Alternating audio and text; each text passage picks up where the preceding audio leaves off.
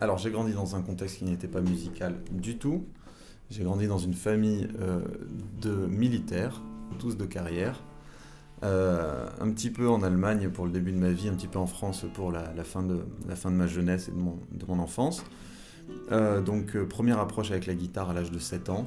Et c'est venu dans ma vie après une tragédie puisque j'ai perdu mon père et à cet âge-là, comme beaucoup d'enfants qui deviennent orphelins, n'arrivant pas trop à, à retrouver la joie de vivre. Euh, mes grands-parents, qui s'occupaient beaucoup de moi à l'époque, ont cru bon de me mettre à la guitare.